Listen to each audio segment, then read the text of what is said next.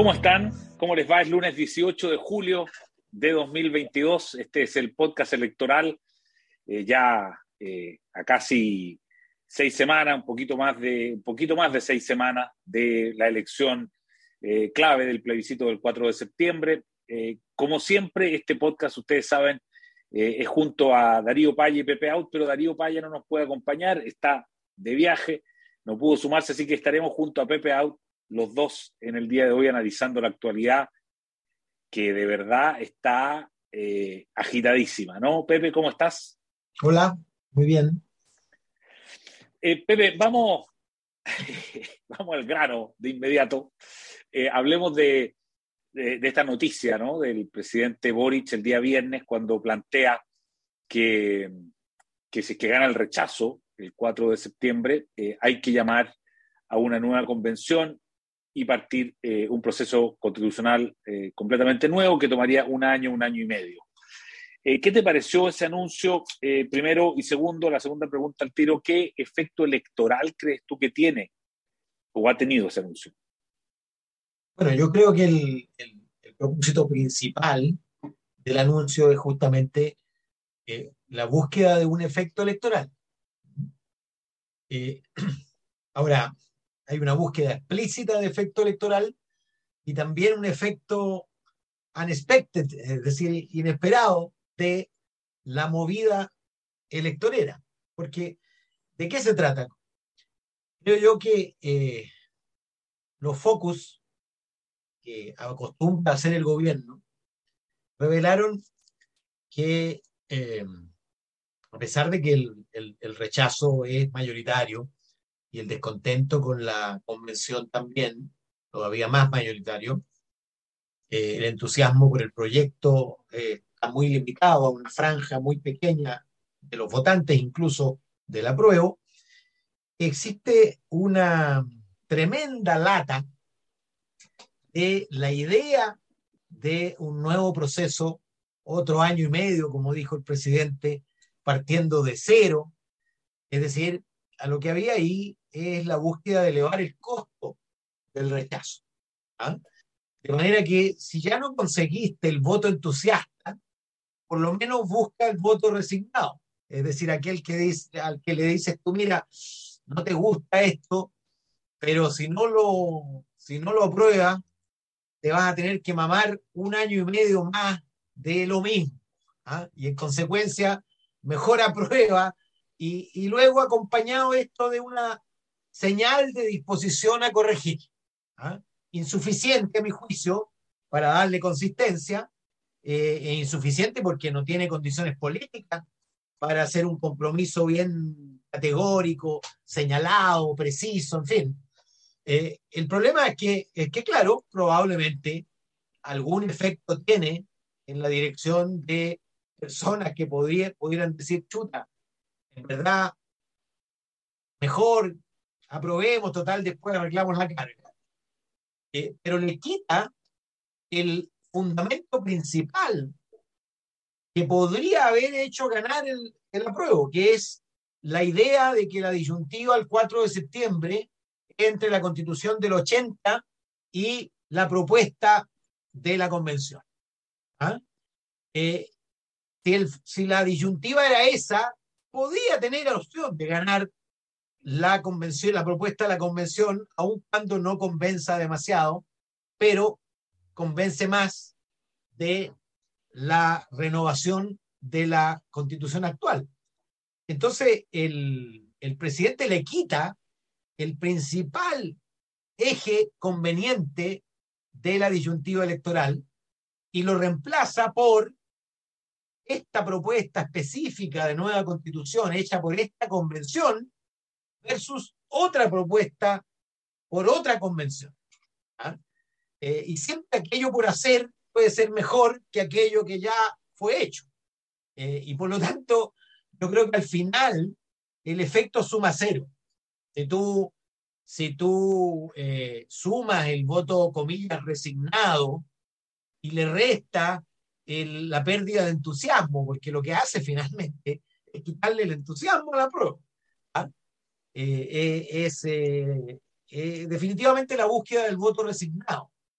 y al mismo tiempo el reconocimiento de que está perdido y que por lo tanto requiere una medida tan desesperada como abandonar el principal argumento que fundaba la campaña de la prueba. ¿Ah? Y por eso que descolocó tanto a muchos de los suyos. ¿ah? Eh, qué sé yo, particularmente a los convencionales, ¿ah? a, los principales defensores, porque entonces la convención no se defiende. Eh, más bien claro.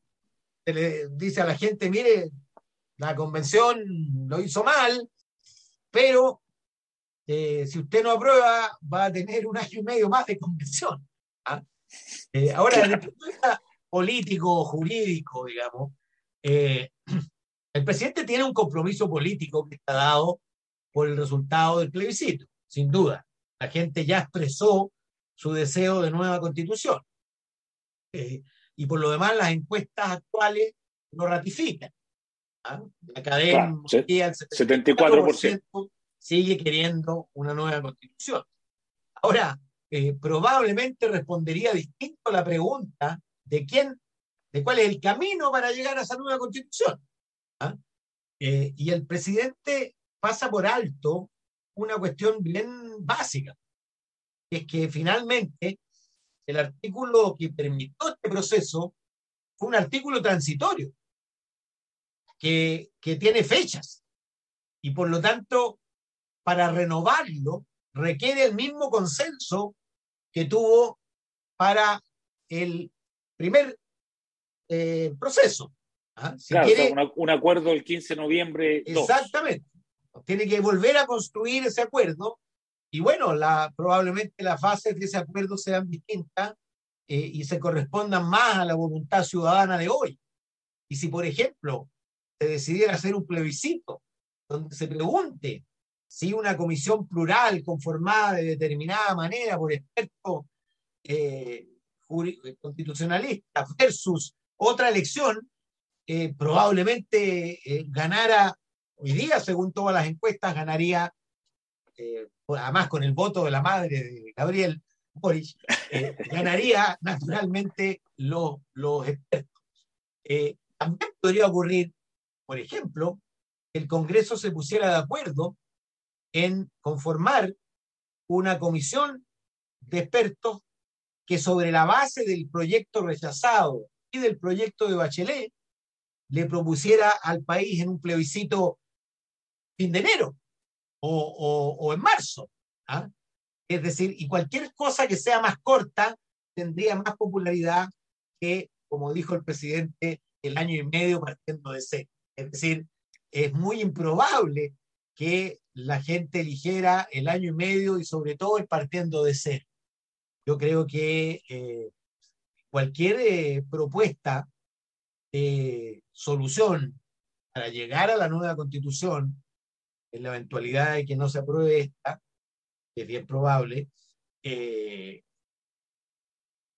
será más popular tanto más breve sea el periodo y tanto más seguro se sienta la gente de un resultado distinto al que produjo esta convención.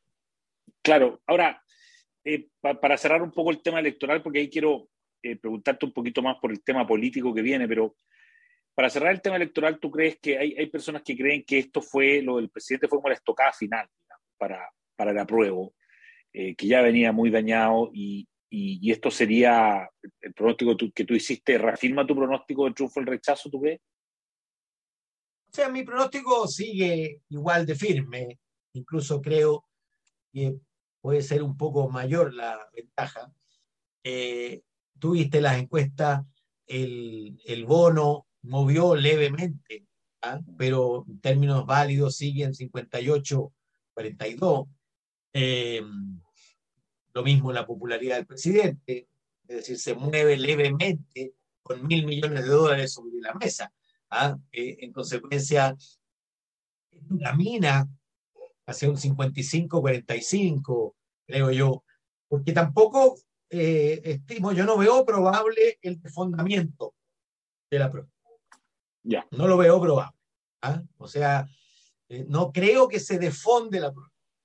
Tampoco creo que le alcance como para dar vuelta en solo siete semanas, menos de siete semanas ya, eh, las cifras que son bastante sólidas y que además están acompañadas por la valoración del gobierno, están acompañadas por el predominio de la preocupación e incertidumbre versus la esperanza, están acompañadas por la incertidumbre económica, están acompañadas por la crítica situación de orden público, es decir, es la tormenta perfecta, no es que, no es que uno se guíe por un solo parámetro, sino que el conjunto de los parámetros eh, eh, es lo que hace previsible que, que sea muy, pero muy improbable una vuelta de tuerca.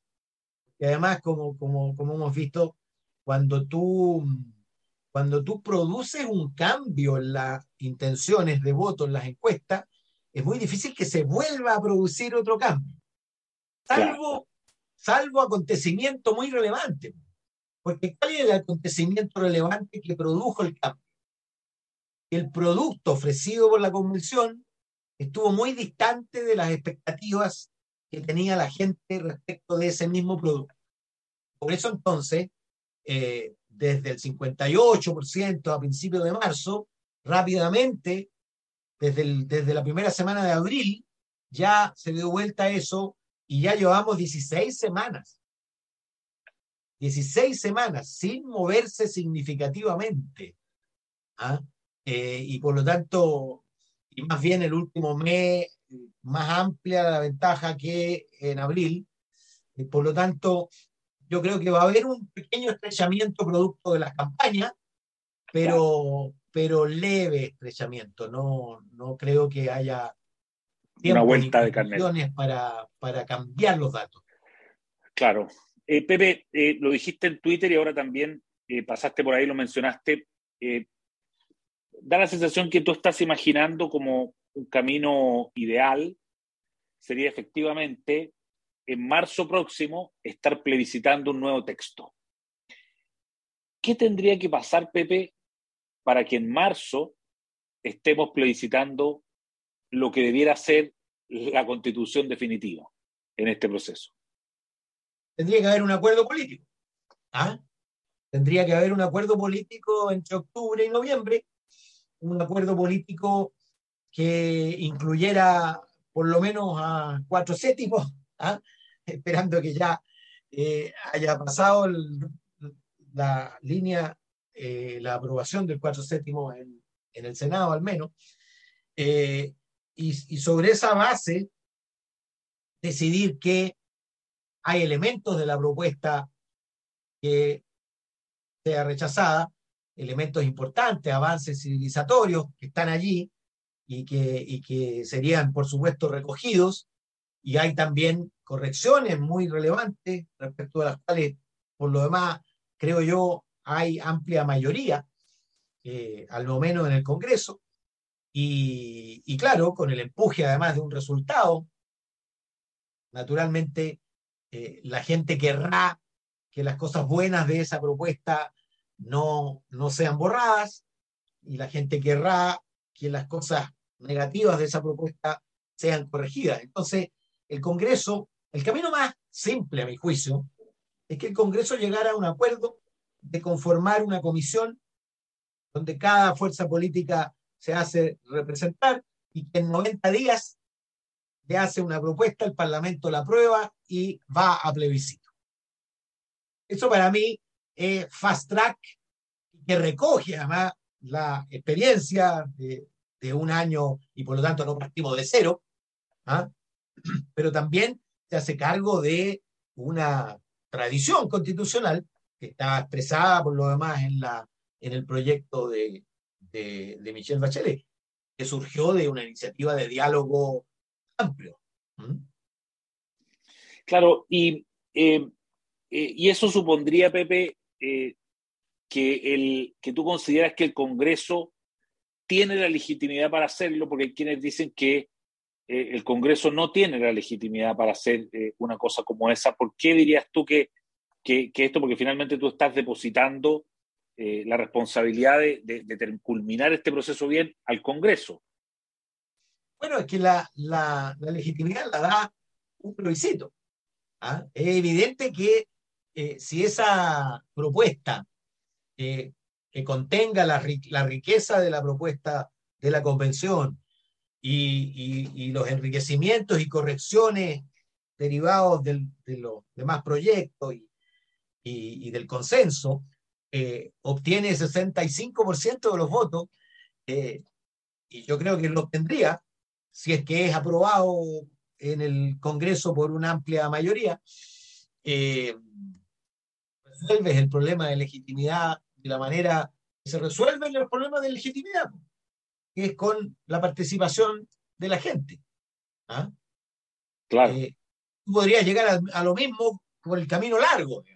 Convocas a plebiscito en 90 días, en 60 días, le preguntas a la gente si quiere una comisión plural de expertos convocada de determinada manera, ¿ah? eh, eh, y esa propuesta puede ir directamente sin pasar por el Parlamento, viene un camino, eh, pero lo, lo, que llevó a, a Boric a hacer esa movida, al presidente Boric a hacer esa movida electoral, es justamente la lata y el rechazo generalizado a, nuevas elecciones, a dos elecciones nuevas y, un año y medio o un año de, nueva convención. ¿Tú dirías que fue un error lo del presidente Boric del viernes o no? Creo que el, problema, me decía un amigo, es, es, cuando, cuando se tiene que responder rápido y se reflexiona sin la lentitud necesaria. Yo creo que si hubieran reflexionado más y habrían captado las... Yo, yo siento que de pronto el gobierno es muy reactivo ¿ah? al instante. Y claro, es la cultura de los 120 caracteres y de, y de las cosas que, que en una semana mueren esa noche estábamos conversando sobre los efectos del impacto del bono y ya estamos conversando sobre el impacto de... ¿ah? Tal cual. Efectivamente, muere, muere el efecto de lo anterior, antes siquiera de haber fraguado. ¿ah? Eh, claro.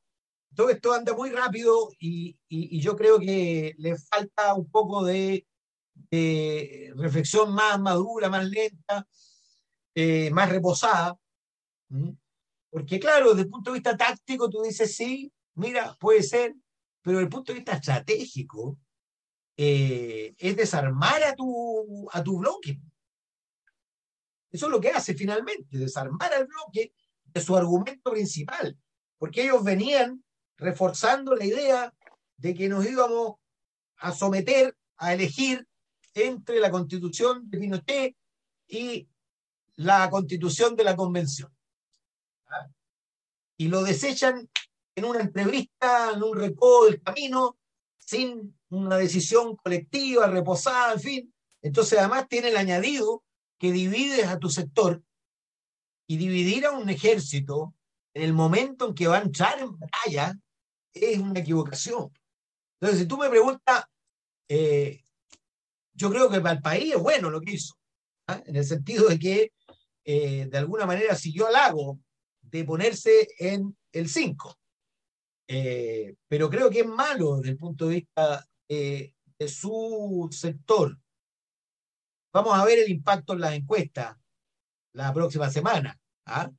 pero no creo que sea un buen impacto, porque finalmente eh, le quita dramatismo a la, a la elección. Y si algo necesitaba el apruebo, era dramatismo. Claro, claro. Le, baja el costo efectivamente la, a, la, a la, opción de votar rechazo, que era lo que habíamos hablado hace ocho semanas. Digamos que mientras más alto fuese el costo de votar rechazo, y ahora el costo es casi nulo porque hay un camino perfectamente razonable para seguir adelante, incluso que termine todo esto eh, mejor. Pepe Out, muy entretenido, muy interesante como siempre. Muchas gracias, buena semana y hasta el próximo lunes. Chao, el Libero, la realidad como no la habías visto. Haz que estos contenidos lleguen más lejos haciéndote miembro de la red Libero.